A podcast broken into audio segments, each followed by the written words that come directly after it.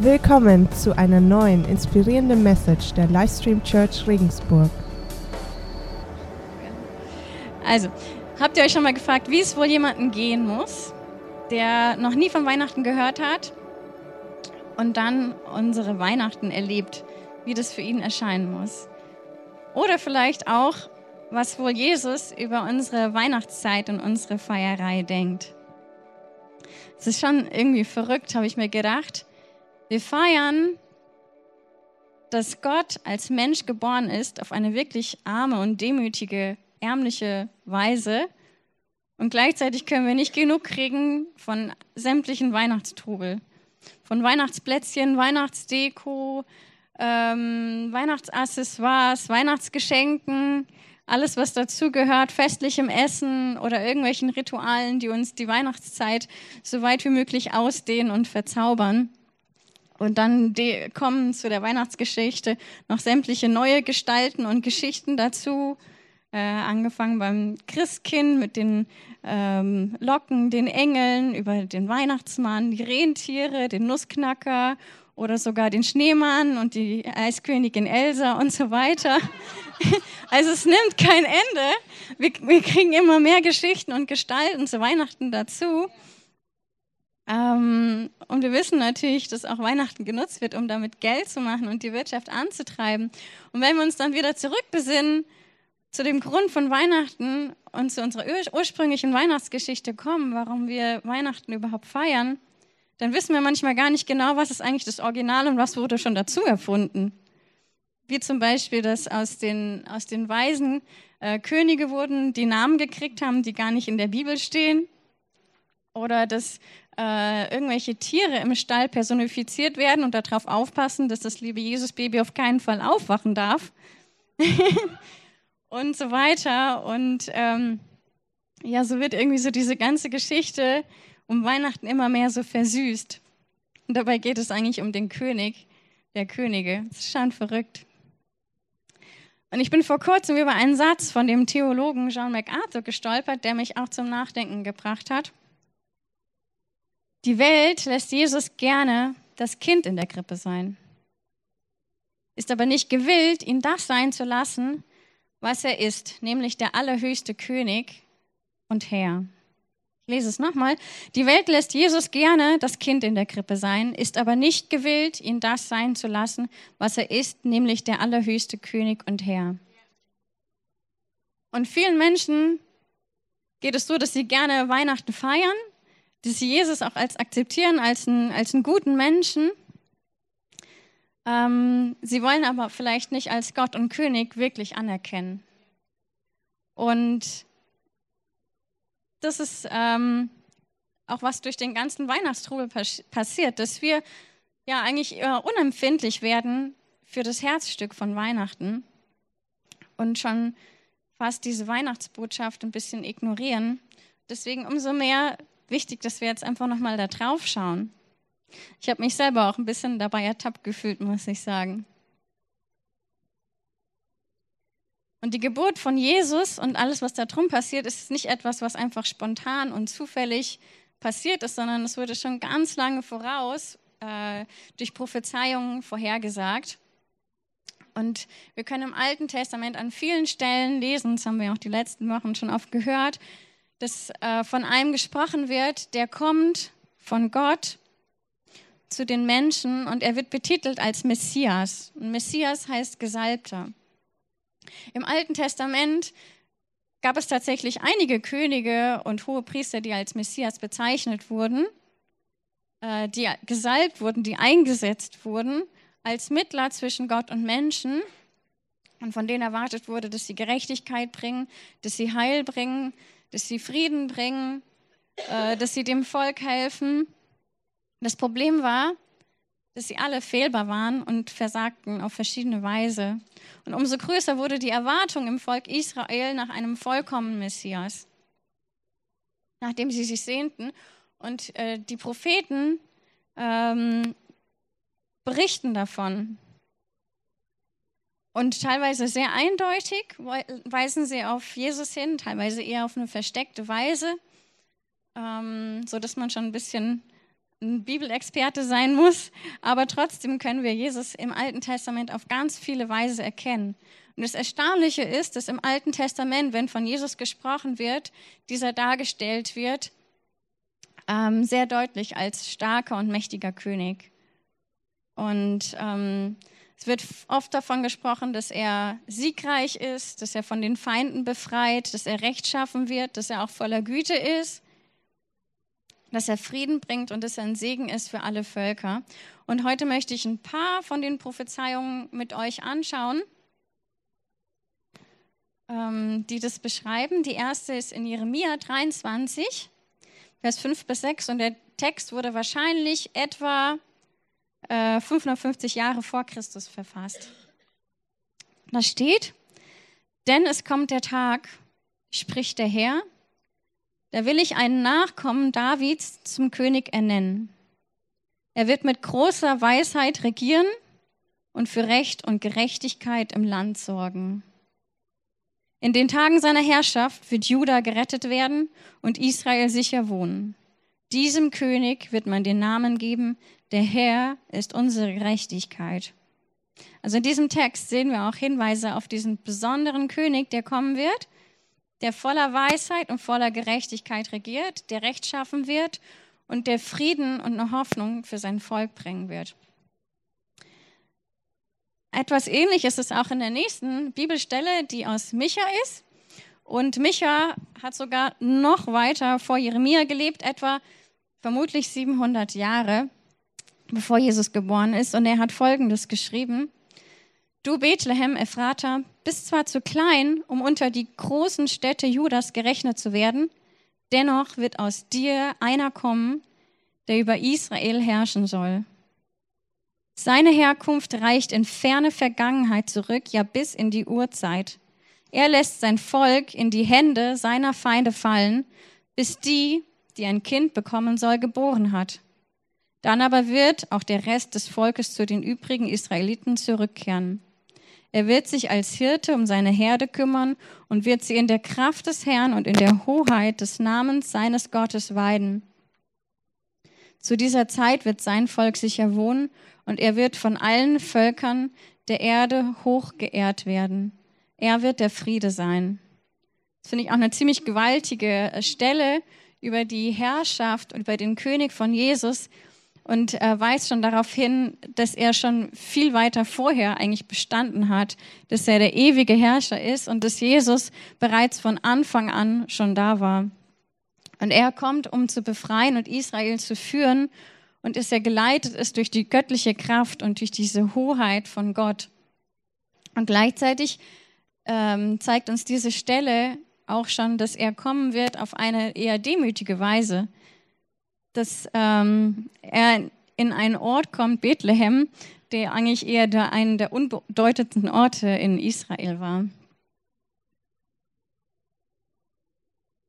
Genau, und gleich noch eine Stelle, äh, ein Text von David, den er verfasst hat, der in Psalm 2 steht. Denn der Herr spricht, ich habe meinen König auf dem Zion, meinen heiligen Berg eingesetzt. Der König verkündet den Beschluss des Herrn. Der Herr hat zu mir gesprochen, du bist mein Sohn, heute habe ich dich gezeugt. Bitte nur darum, und ich will dir die Völker zum Erbe geben, die Enden der Erde zu deinem Eigentum. Du wirst sie mit eisernem Stab zerschmettern und sie zerschlagen wie Tontöpfe. Deshalb, ihr Könige, handelt klug. Lasst euch warnen, ihr Herrscher der Erde. Dient dem Herrn in Ehrfurcht und jubelt ihm zu mit Zittern.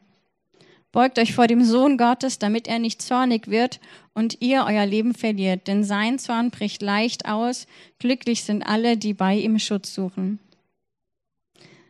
Auch eine sehr gewaltige Stelle über den göttlichen König und es kommt ganz klar raus, dass es ein König ist, der über anderen Königen steht. Und er wird hier sogar als Gottes Sohn bezeichnet, was ganz bemerkenswert ist im Alten Testament. Das ist eine der wenigsten Stellen, wo wir darüber lesen können, dass diese Vater-Sohn-Beziehung da war zwischen Gott und Jesus. Und auch hier wird er wieder als sehr machtvoll und siegreich beschrieben, als jemand, vor dem wir Ehrfurcht haben, weil er ein mächtiger Gott ist, der auch Zorn hat über, gegenüber das, was sich seinem guten Plan gegenüberstellt. Genau. Ja, und wenn wir jetzt aber auch wieder rübergehen ins Alte Testament und den Bogen dahin spannen, dann können wir auch dort sehen von diesem Jesus, der ewig herrscht, der von Anfang an besteht, für den alles geschaffen ist und von dem alles geschaffen ist. Und es zieht sich eigentlich durch die ganze Bibel durch, wie er mächtig ist und wie er der König der Könige ist. Und gleich möchte ich auch dazu noch eine Stelle aus dem Neuen Testament anschauen, in der das sehr gut beschrieben wird. Ähm, in Kolosse 1, ab Vers 15.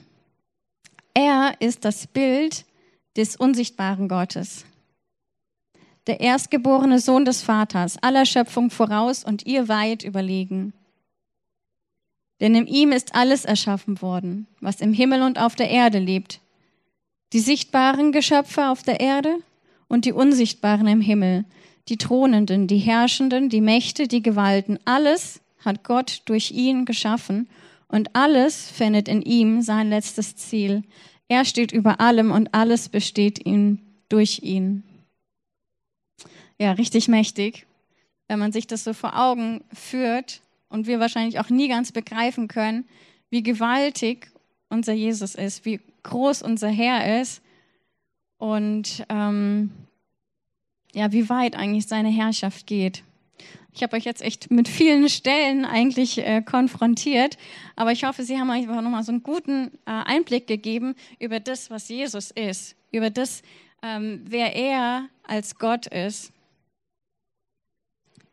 Und ähm, wir können natürlich auch noch weitergehen in die Prophezeiungen, die für die Zukunft äh, in der Bibel stehen, in der Offenbarung, wo Jesus wieder beschrieben wird als der König der Könige, der kommt, als der Herrscher, auch gleichzeitig als der Richter, der siegreich und souverän ähm, äh, richten wird, als, als Löwe von Juda und so weiter, voller Herrlichkeit. Und ähm, das ist wichtig für uns daran zu denken, weil oft geht es uns so, jetzt gerade vielleicht auch besonders zur Weihnachtszeit, dass wir Jesus als diesen menschlichen, demütigen, ähm, ja, sanftmütigen, liebevollen Mensch sehen. Und das ist er ja auch hundertprozentig. Und gleichzeitig dürfen wir das andere nicht vergessen, was diese ganze Sache umso mehr besonders macht. Wir dürfen ihn nicht darauf beschränken, dass er einfach nur Mensch war, sondern er ist ewig, er ist allmächtig, er ist unendlich reich, er ist herrlich, er ist heilig und unfassbar groß und er ist der König der Könige. Die Welt ist ihm unterstellt. Und doch kam eben dieser gigantische Schöpfer des Universums auf die Erde auf eine sehr ärmliche Weise, hat sich komplett klein gemacht und sich wirklich gedemütigt. Und die Ärmlichkeit seiner Geburt war wirklich komplett Realität. Das kann man sich gar nicht vorstellen. Das war nicht einfach nur ein romantischer, schöner Stall, eine schöne Krippe, sondern das hat gestunken. Und der Futtertrog der Tiere, das war sein Bett. Also ich glaube, Maria und Josef hatten nicht wirklich einen Babyschauer gehabt, um irgendwas für dieses Baby aufzuweisen. War vielleicht auch schwierig, weil sie standen vielleicht auch gerade nicht in einem guten Ruf. Von außen schien es so, als hätte Maria Josef betrogen und er war noch, auch noch so dumm, sie zu heiraten. Hinzu kam, dass sie ihre Heimat verlassen mussten, in ein kleines, kleines Dorf gehen mussten, wo äh, sie herkamen, wo sie abstammten. Dort konnten sie keinen Platz für sich finden und mussten sich schließlich den Tieren angesellen. Um überhaupt irgendwo äh, unterzukommen. Und genau in diese Situation kam Jesus. Und wenn man sich das so vorstellt, diesen Vergleich, dann ist es wohl die größte Demütigung der Welt, die jemals passiert ist. Es ist nicht so, dass äh, Gott sich das nicht ausgesucht hätte, sondern er hat es von Anfang an so geplant. Und Trotzdem gibt es auch dort ein paar seltsame vielleicht und übernatürliche Begebenheiten, die darauf hinweisen, dass er was Besonderes war, dass diese Geburt was Besonderes war. Aber insgesamt war es eigentlich, eigentlich gar nicht königlich. Und es ist für uns Menschen fast nicht nachzuvollziehen und zu begreifen, warum ist der König der Könige, der große Gott, selbst so menschlich, schwach und arm geworden? Und warum kam er in eine Welt, von der er bereits wusste, dass sie ihn verleugnen und töten wird?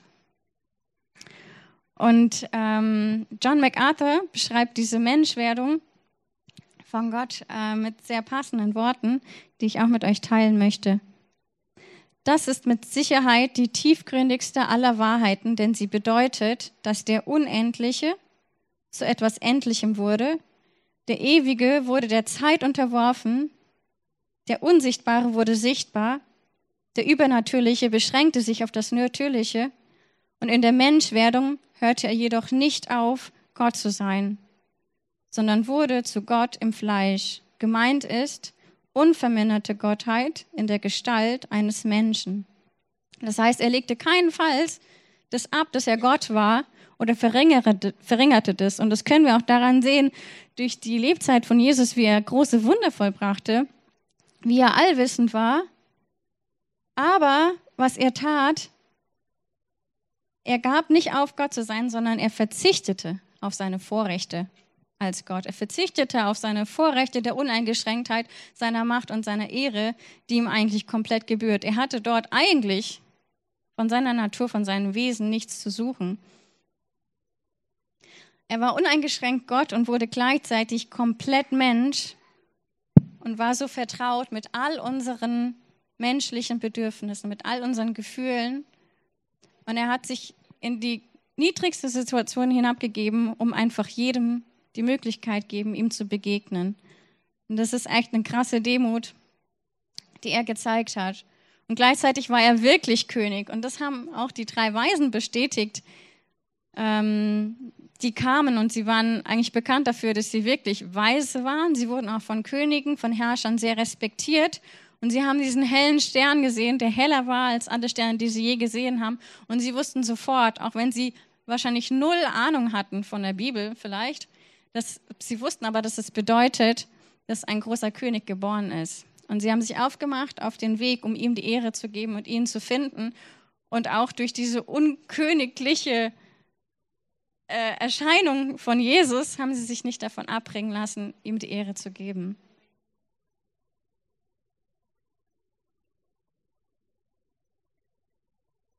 Genau, er ist gekommen, gekommen komplett in Niedrigkeit als einer von uns ist er gekommen, um uns den Vater und seine Liebe vorzustellen, um uns zu präsentieren, wer er ist, ganz praktisch und um uns zu erretten. Und er kam und stellte uns sein Königreich vor. Ein Königreich, das komplett anders ist als das, was auf dieser Welt ist, weil es war ein Königreich, was nicht zu dieser Welt gehört. Und er kam, um uns teilhaben zu lassen an diesem Königreich, damit wir dazugehören können und es ist ein Königreich, in dem Kranke geheilt werden, in dem Wunden verbunden werden, in dem Blinde sehend werden, in dem Hoffnung passiert, in dem Gefangene befreit werden, in dem Lahme gehen, in dem die Letzten die Ersten sein werden, wo Ausgeschlossene und Arme dazugehören und wo Trauer in Freude verwandelt wird. Und es ist ein Königreich, das die Sünde und den Tod komplett besiegt und bis in die Ewigkeit hineinreicht. Und das hat Gott, das hat äh, Gott durch Jesus in diese Welt gebracht. Und es ist ein Königreich voll grenzenloser Liebe. Er kam, weil wir eigentlich von unserer sündigen Natur gar keine Möglichkeiten hätten, in irgendeiner Weise daran Anteil zu haben. Aber er hat diesen Weg äh, gegangen und sich komplett klein gemacht, damit wir dazugehören dürfen. Ganz unabhängig von unserer Leistung oder von dem, was wir machen. Und die Jünger, die haben es immer mehr verstanden und kapiert. Die haben erkannt und bestätigt, ja, stimmt, du bist zwar wirklich einer von uns. Warum auch immer, wir gehen mit dir und wir haben nicht genug zu essen, aber gleichzeitig bist du der Gott, bist du der Herr, bist du der König. Und die haben es verstanden und Jesus hat es auch bestätigt, teilweise in seinen Worten, dass er wirklich der König ist. Auch wenn er sich sonst sehr demütig gezeigt hat, hat er es bestätigt. und bestätigt als König musste er als göttlicher und sündloser Mensch den wohl demütigendsten Tod eines Schwerverbrechers erleben. Voller Peinigung und voller Qual. Und das war die nächste größte Demütigung der Welt, die passiert ist nach seiner Geburt. Das heißt, Gott, der Ewige, wurde Fleisch, um sich selbst als Opferlamm hinzugeben. Er wurde ein verletzlicher Mensch, um sein Blut für uns zu vergießen. Für unsere ewige Versöhnung, für unsere Rettung. Das heißt, er war dieser vollkommene Messias. Er wurde dieser vollkommene Messias, der direkt von Gott kam und dieses Heil bringen konnte, was kein anderer brachte.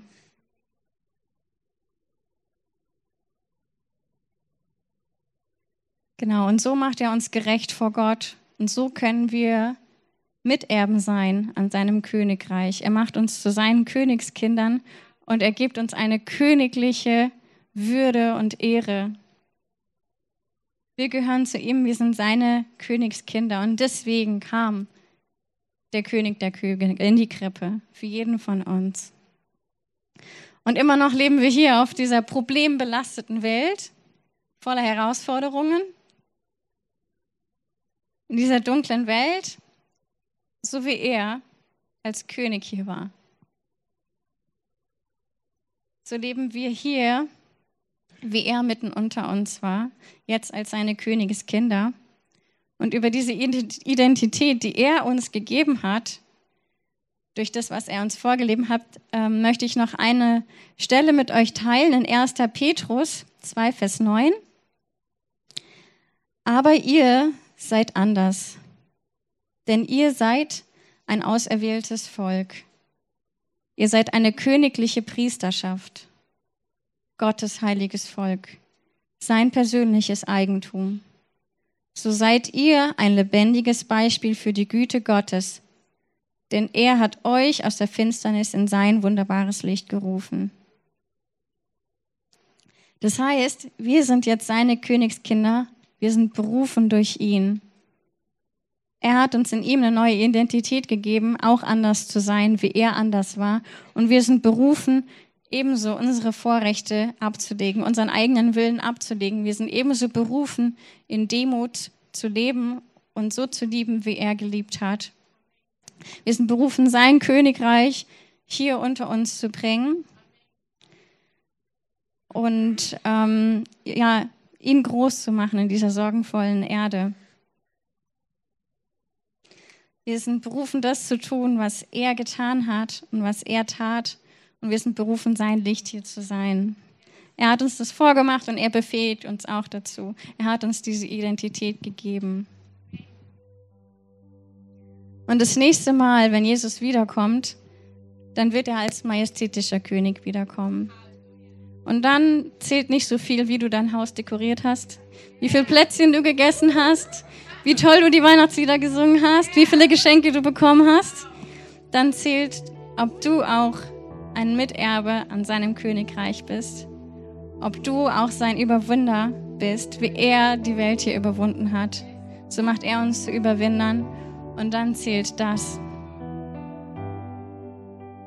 Jesus kam auf die Erde.